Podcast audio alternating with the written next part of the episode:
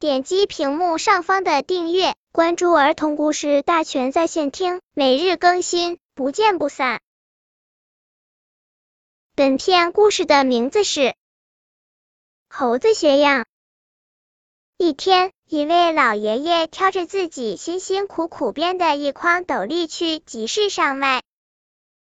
他走啊走啊。走到一棵大树底下时，觉得有点累了，想休息一下。他拿了一个斗笠把脸遮着，坐在大树底下睡着了。这时候，有一只调皮的小猴子看见老爷爷戴着斗笠很有意思，所以他跳了下来，也拿了一个斗笠戴着。别的猴子见了也学着他的样子，一个一个的跳了下去拿斗笠，都学着老爷爷的样戴在自己的头上。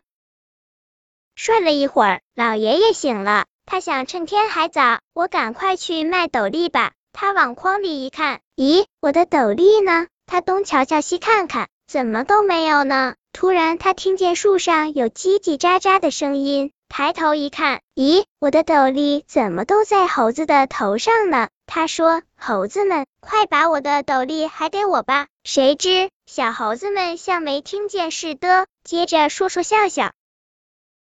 这下老爷爷可着急了。老爷爷灵机一动，猴子们不是喜欢学样吗？老爷爷想出了一个办法，他左手拿斗笠，右手挠痒痒。他抬头一看，果然，猴子们也左手拿斗笠，右手挠痒痒。老爷爷想，这个办法倒是很管用的呢。老爷爷把斗笠往筐里一扔，树上的猴子也一个一个把斗笠砰砰砰的扔进了筐里。老爷爷高兴极了，他挑起筐到集市上卖斗笠去了。本篇故事就到这里，喜欢我的朋友可以点击屏幕上方的订阅，每日更新，不见不散。